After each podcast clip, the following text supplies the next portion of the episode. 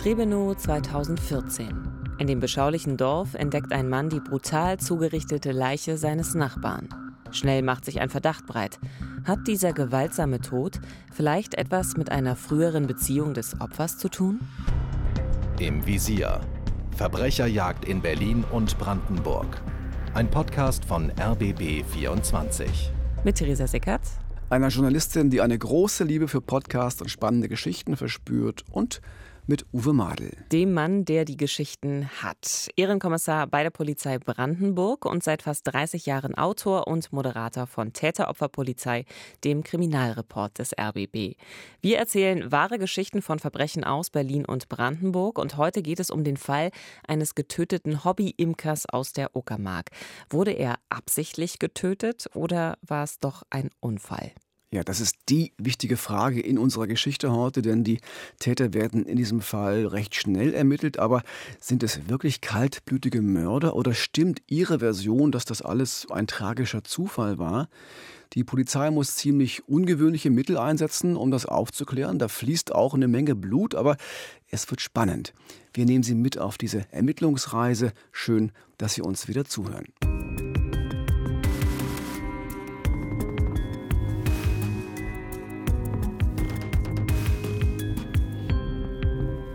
Es ist der Sommer 2014. Zwei junge Männer machen sich in der Nacht vom 21. zum 22. Juli in Berlin auf den Weg. Zunächst fahren sie mit der Bahn in Richtung Prenzlau. In Nechlin steigen sie aus und legen von dort die letzten Kilometer zu Fuß zurück.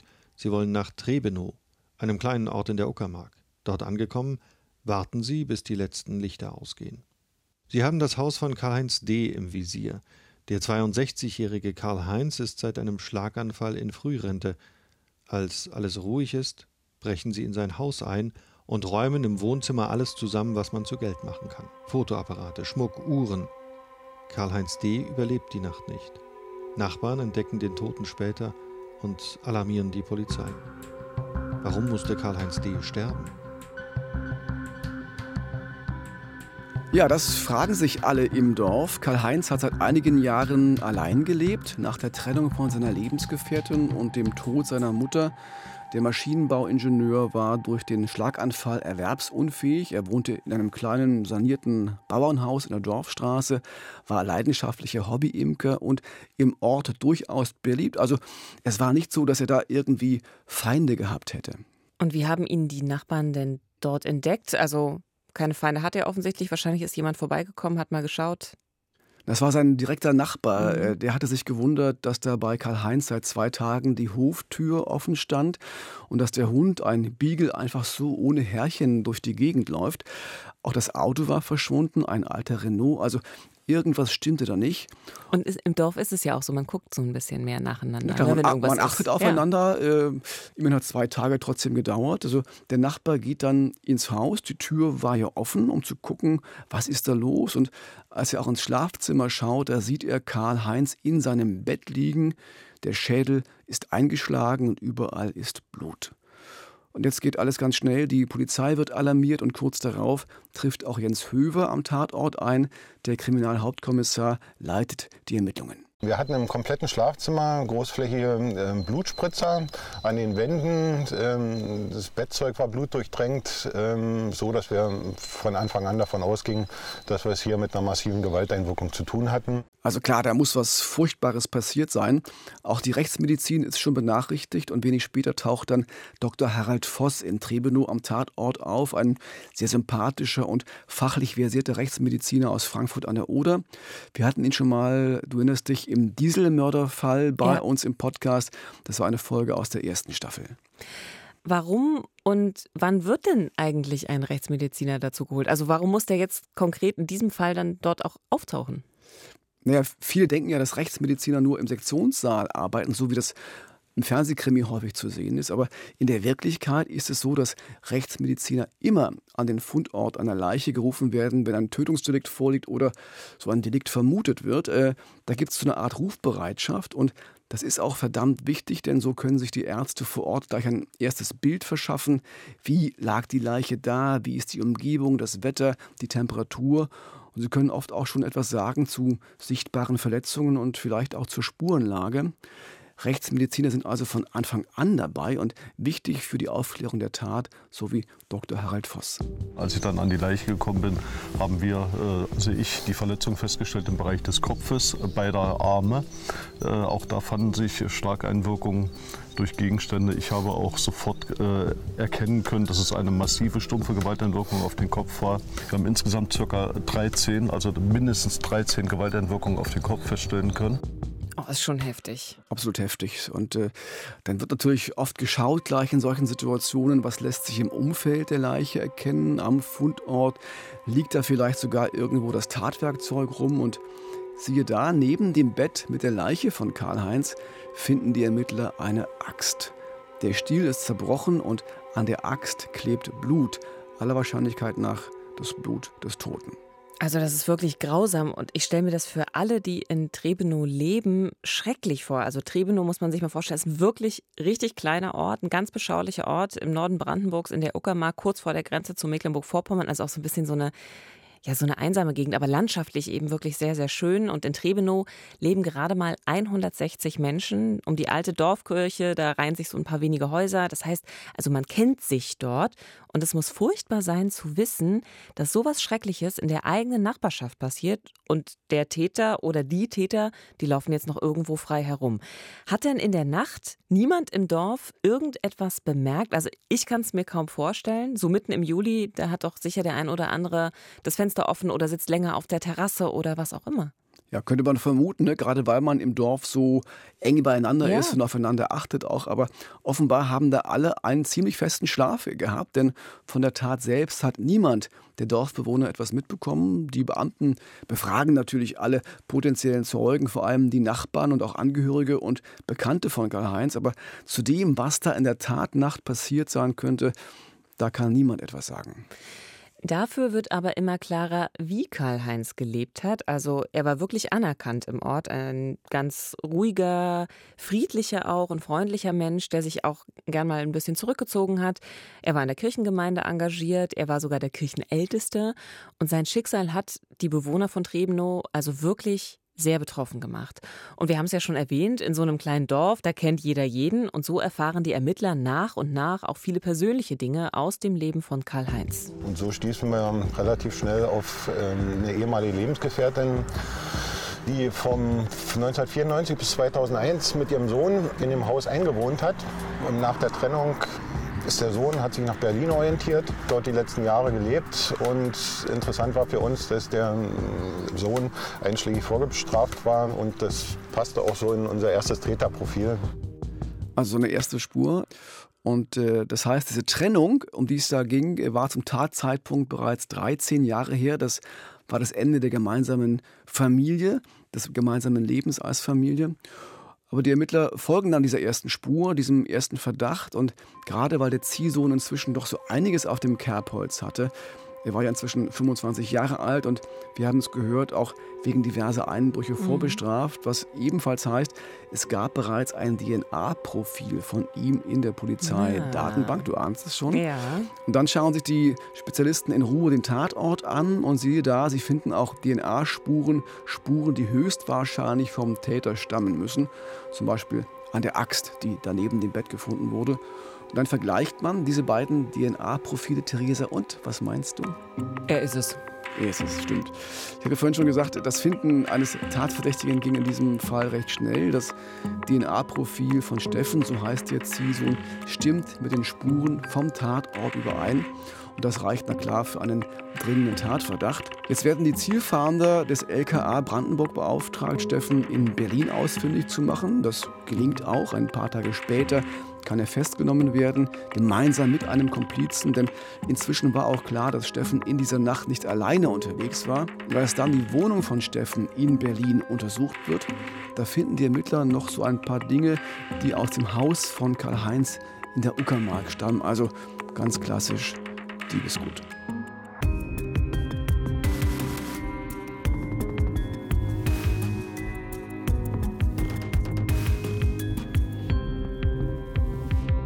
Im Juli 2014 wird der 62-jährige Karl-Heinz erschlagen in seinem Haus in Trebenow gefunden. Schnell ist klar, wer dahinter steckt, der Sohn seiner ehemaligen Lebensgefährtin, Steffen K. Im August nehmen Angehörige und Nachbarn in der kleinen Dorfkirche in Trebenow Abschied von Karl-Heinz. Die Kirche ist gut gefüllt, Steffen und sein Komplize sitzen bereits in U-Haft. Uwe, was wissen wir über diesen Steffen? Na, ein paar Sachen haben wir ja schon kurz besprochen. Äh, Steffens Mutter war sieben Jahre lang die Lebensgefährtin von Karl-Heinz. Bis zum Alter von zwölf hat Steffen gemeinsam mit der Mutter und dem Ziehvater in dem kleinen Bauernhaus in der Dorfstraße gewohnt. Dann trennte sich die Familie, aber zunächst blieben alle in Trebenow in dem kleinen Dorf in der Uckermark. Schon damals war Steffen aber durchaus gefürchtet in dem Dorf. Bereits als Kind beginnt er zu stehlen und einzubrechen. Später macht er eine Ausbildung zum Verkäufer, zieht nach Berlin und rutscht dort aber völlig ins kriminelle Milieu ab. Er nimmt auch Drogen, genauso wie sein Freund und Komplize. Der heißt Sarawan, ist ein bisschen jünger als Steffen und stammt aus Thailand. Geld ist bei den beiden immer knapp, auch wegen des Drogenkonsums. Ja, und dann gab es wahrscheinlich irgendwann diesen Punkt, an dem Steffen dann auf die Idee kam, bei seinem früheren Stiefvater einzubrechen und all das mitzunehmen, was man irgendwie zu Geld machen kann, um irgendwie an weitere Drogen zu kommen. Auf wie viel Beute hat er denn gehofft da finden? Also was hat er gehofft, was er da finden wird? Also der Polizei gegenüber hat er erzählt, dass äh, Karl-Heinz für ihn immer so eine Art wohlhabender Mann war, was natürlich nicht stimmt. Der war Frührentner mit einer kleinen Rente und lebte wirklich in eher einfachen Verhältnissen. Auch sein Auto, ein Renault Laguna, war schon fast ein Oldtimer. Das muss Steffen aber irgendwie alles anders abgespeichert haben, alles anders in Erinnerung gehabt haben. Der Täter hatte letztmalig 2009 Kontakt zum Geschädigten gehabt, hat ihn persönlich aufgesucht und hatte einfach andere Vorstellungen gehabt von der Werthaltigkeit äh, der Einrichtung, von den Wertgegenständen, äh, die er hier vermutet hat, als sie letztendlich hier angetroffen haben. Aber wahrscheinlich braucht er eben das Geld für Drogen und dann ist er losgezogen, um mal zu gucken, was er erbeuten kann bei seinem Stiefvater. Also das war, glaube ich, wirklich der Antrieb dafür, äh, von Berlin aus in die alte Heimat zu fahren, in die Uckermark nach Trebenow und das gemeinsam eben mit seinem Freund und Komplizen.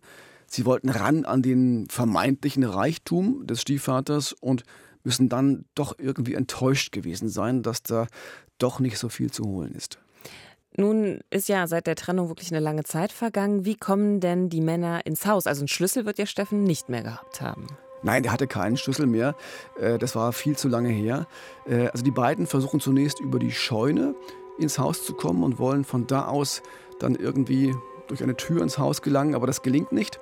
Sie müssen es dann doch äh, anders probieren und beim Verlassen der Scheune greift Steffen sich noch so eine alte Axt, die da rumsteht, und dann hebeln sie mit einem Kuhfuß, also einer großen Metallstange, ein Fenster im Erdgeschoss auf.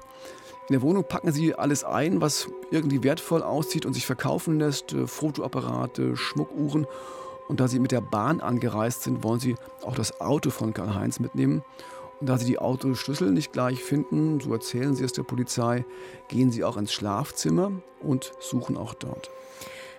Und Karl-Heinz, also hat er gar nichts davon mitbekommen? Er muss doch irgendwas gehört haben. Also auf dem Dorf, gerade in so einem kleinen Dorf, das ist doch totenstill. Höre ich da nicht irgendwie, wenn jemand in meiner Wohnung, in meinem Haus da rumkramt und zugange ist? Also wahrscheinlich ist das so, dass er was gehört hat. Vermutlich ist er doch irgendwann aufgewacht durch die fremden Geräusche. Allerdings wurde seine Leiche ja im Bett liegend gefunden. Und es gab in den anderen Räumen auch keine Kampfspuren. Das heißt, so richtig wach geworden ist er wahrscheinlich dann doch erst, als die Männer bereits sein Schlafzimmer durchwühlt haben.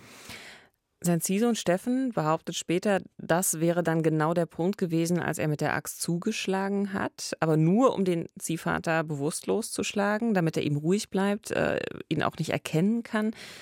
Wie glaubwürdig ist das, Uwe? Also das ist genau die spannende Frage, die jetzt die Mordermittler und später auch das Gericht beantworten müssen.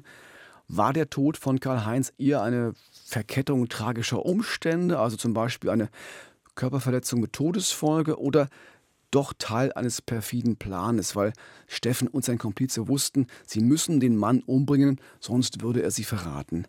Für das Strafmaß ist das eine ganz wesentliche Frage, also nur ein paar Jahre Haft oder doch lebenslänglich. Das wusste natürlich auch Steffen, denn der war ja in seinem Leben schon öfter mit der Polizei und Justiz aneinander geraten. Die Problematik beim Täter war, dass er die Tat zwar eingeräumt hat, aber eine Tötungsabsicht bestritten hat. Also das war die Ausgangssituation für Mordermittler Jens Höver und sein Team. Und natürlich kam es jetzt darauf an, nachzuweisen, war das ein eher zufälliger Schlag mit der Axt, so wie es Steffen behauptet hat, oder gab es wirklich massive Gewalt? Und das ist natürlich eine Fragestellung für Rechtsmediziner Dr. Harald Voss. Bei dem Geschädigten wurden also Zertrümmerungen des knöchernen Schädeldachs und auch der Schädelbasis festgestellt. Und letztendlich todesursächlich war eine Hirnschwellung. Also die Todesursache ist klar. Und es ist auch klar, dass der Täter brutal vorgegangen sein muss.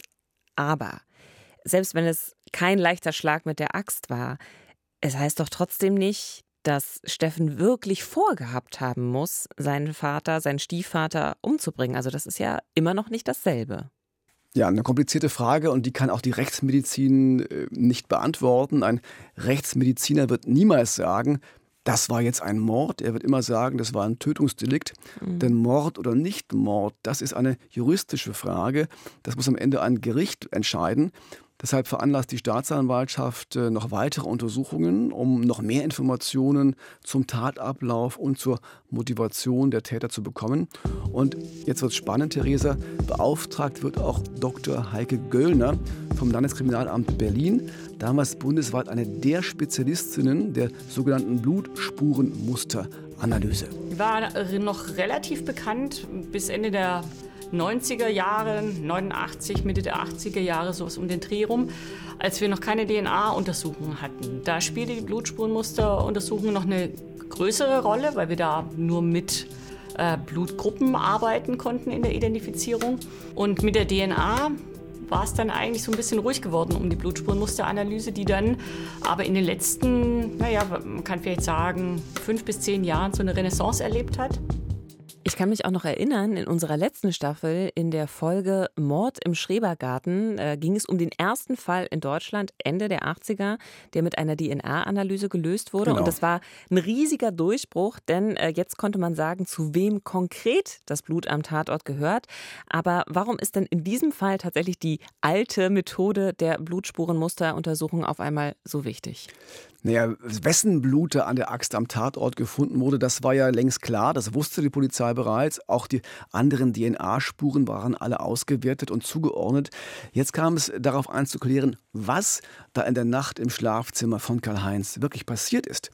Wie und mit welcher Wucht wurde da zugeschlagen. Und da kann es sehr hilfreich sein, zu untersuchen, in welcher Form sich die Blutspuren am Tatort verteilen. Es ging dann auch um die Frage, ob die Krafteinwirkung der Axt auf das Opfer durch ein passives Geschehen oder eher durch ein aktives Geschehen zu erklären ist, also ein Fallenlassen der Axt oder ein aktives Ausholen der Axt. Ähm, das war eine der weiteren Fragestellungen und auch die Fragestellung, ob so ein Blutspurenbild entstehen kann, wenn das Opfer zum Zeitpunkt der Tateinwirkung mit einer Bettdecke oder ähnlichem bedeckt ist. Also mit dem Blutspurenmuster ist tatsächlich das Muster der Blutspritzer und äh, des Blutes am Tatort gemeint. Genau, wie es da aussieht, wo ist das Blut hingespritzt, wie ist es verteilt, das sind äh, genau die Fragen, die untersucht werden müssen. Und um da alle Daten möglichst exakt zu haben und herauszufinden, wie das genau abgelaufen sein könnte in der Tatnacht, fahren auch die Expertinnen und Experten des LKA Berlin in die Uckermark nach Trebenow. Und sie versuchen, die Spuren rund um das Bett des Opfers möglichst genau und perfekt zu dokumentieren. Da werden Fotos gemacht, da werden die Blutspuren genau vermessen. Und dann wird das Ganze nochmal mit einer Spezialkamera erfasst. Und am Ende kommen dann alle Daten in den Computer. Man kann dann so einen 3D-Tatort entstehen lassen, durch den man sich am Rechner bewegen kann, aus unterschiedlichen Perspektiven, sich eben auch den Raum drehen kann, sodass man Abstände besser einschätzen kann, als man das bei klassischen 2D-Bildern machen kann. Aber nicht nur das, dann ausgehend von diesen Daten werden dann später im Labor, im Kriminaltechnischen Institut auch noch ganz handfeste Versuche gemacht. Also man stellt es sozusagen nach? Da wird so ein richtiges Bett nachgebaut. Mhm. Also ich habe das auch gesehen. Äh, das ist wirklich faszinierend. Äh, und dann wird da so eine Art Dummy mit Kunstblut befüllt, ins Bett gelegt und dann wird da kräftig draufgeschlagen. Also faszinierend und gleichzeitig auch ganz schön anstrengend. Die hauen da richtig zu. Also äh, da wird mit einer richtigen Axt ausgeholt und zugeschlagen. Verrückter Job auch, wenn man das macht, oder? Ja, klar. Ja. Sind halt Kriminaltechniker, Ja. Spezialisten und die lieben ihren Beruf, glaube ich auch. Die machen das in dem geschützten Kontext ganz gern.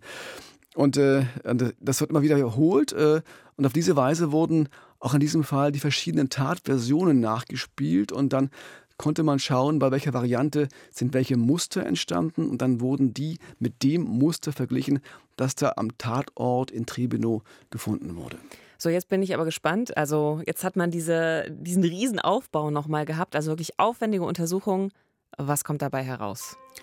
Also Heike Göllner und ihr Team können beweisen, dass Steffen mehrfach und mit großer Wucht auf sein Opfer eingeschlagen haben muss und das mit voller Absicht.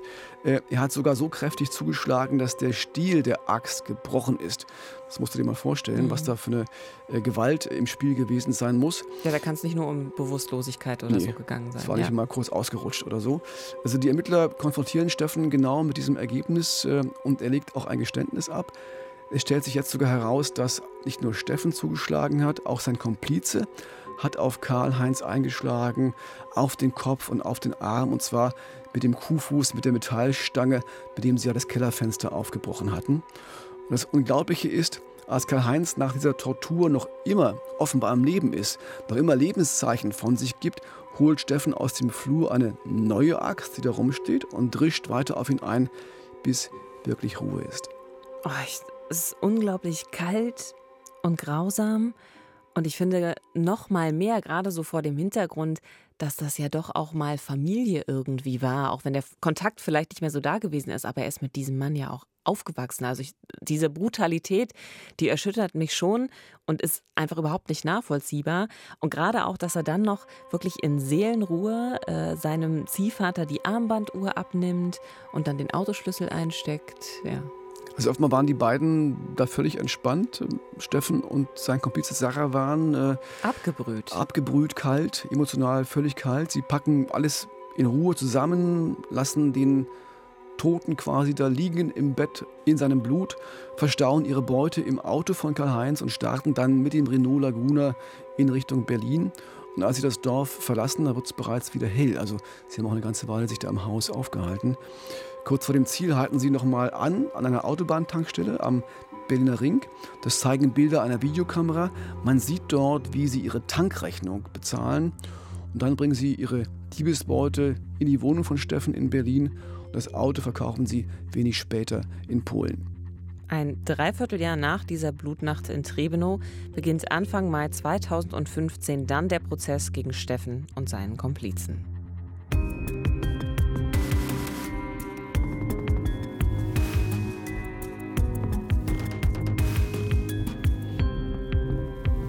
Aus den dringend Tatverdächtigen im Fall des getöteten Frührentners Karl-Heinz aus Trebenow werden nun Angeklagte. Steffen, 25 Jahre alt, und sein Komplize Sarawan, 23 Jahre alt. Verhandelt wird vor dem Landesgericht in Neuruppin. Ja, die Beweislast gegen die beiden Männer, die ist erdrückend, klar. Die Staatsanwaltschaft plädiert für Mord. Steffen und Sarah waren bleiben trotz ihres Geständnisses bei der Polizei vor Gericht, aber bei ihrer Version, sie hätten Karl-Heinz nur bewusstlos schlagen und nicht umbringen wollen. Für Gerd Wegner war es einer der letzten Prozesse in seiner Karriere als Richter. Ein paar Wochen später ging er in Pension, aber diesen Fall hat er noch immer fest im Gedächtnis. In Erinnerung ist, dass es eines der schrecklichsten Tötungsdelikte war, die wir hier zu verhandeln hatten. Beide sind wegen Mordes, wegen gemeinschaftlichen Mordes zu lebenslanger Freiheitsstrafe verurteilt worden. Der Hauptangeklagte, der Initiator der Tat, ist aber außerdem zur Sicherungsverwahrung verurteilt worden, sodass der also auch nach 15 Jahren nicht in Freiheit kommt. Harte Strafen, aber auch eine brutale Tat. Ja, und sicher angemessene Strafen auch, denn nach den Vorträgen aller Sachverständigen und dem Lesen ihrer Gutachten war dem Gericht klar, die Anklagten, die, die wollten töten, da war nichts zufällig oder eine Verkettung tragischer Umstände, das war eindeutig kaltblütiger Mord. Die gerichtsmedizinische Untersuchung spielt natürlich eine große Rolle. Dieses Verletzungsbild, so ein völlig eingeschlagener Schädel, spricht für eine äußerst harte Gewaltanwendung. Und Da kann man dann auch als Angeklagter nicht mehr so einfach behaupten, dass man das Opfer nur ohnmächtig schlagen wollte. Ja, und gerade so ein Fall, so ein Verfahren zeigt noch einmal, wie wichtig wirklich eine gute Ermittlungsarbeit ist, eine Teamarbeit ganz verschiedener Bereiche. Dazu gehört natürlich das Finden und das Befragen von Zeugen, dazu gehört die Spurensicherung, denn die DNA-Spur führte ja die Polizei auf die Fährte von Steffen und seinem Komplizen. Und dazu gehört in diesem Fall auch die Blutspurenmusteranalyse von Heike Göllner. Und wir haben es gerade von Richter Gerd Wegener gehört, dazu gehört auch die Arbeit von Rechtsmedizinern wie Dr. Harald Voss. Trotzdem ist das eine Arbeit, also so stelle ich es mir jedenfalls vor, die für die Rechtsmediziner auch manchmal schon an die Grenzen des Erträglichen gehen muss.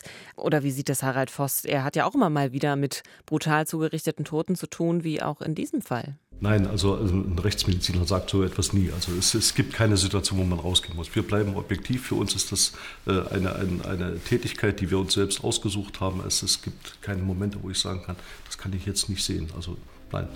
Ziffer Bauchdecken etwa drei Querfinger unterhalb der Rippenbögen. Punkt ja, Harald Voss, Sachlichkeit in Person, aber na klar, es ist natürlich auch eine der wichtigsten Eigenschaften, die ein Rechtsmediziner mitbringen muss. Tag für Tag ist Harald Voss ja mit dem Tod auch konfrontiert. Also man muss auch damit lernen zu leben es und ist, umzugehen. Es ist seine Arbeit. Er genau. sagt, er geht zur Arbeit, er sieht die Toten und er muss damit umgehen, klar. Und er weiß eben als Rechtsmediziner auch, erst wenn er seine Arbeit getan hat, dann können die Toten ihre letzte Ruhe finden. Also gut, dass auch dieser Fall aufgeklärt werden konnte, denn nur so konnten auch die Angehörigen und auch die Bewohner des kleinen Dorfes Trebenow abschließen, auch wenn Karl-Heinz fehlen wird. Für immer.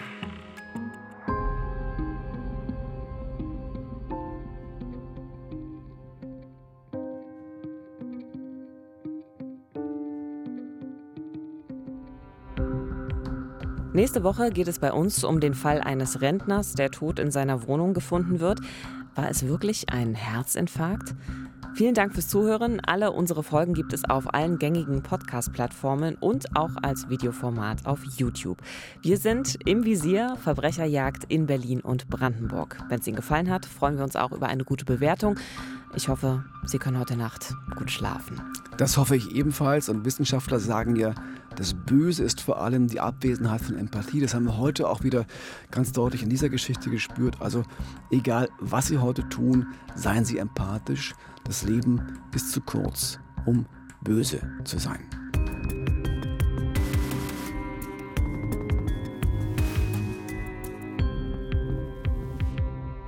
Im Visier. Verbrecherjagd in Berlin und Brandenburg ist eine Produktion des RBB. Redaktion Silke Lessmann.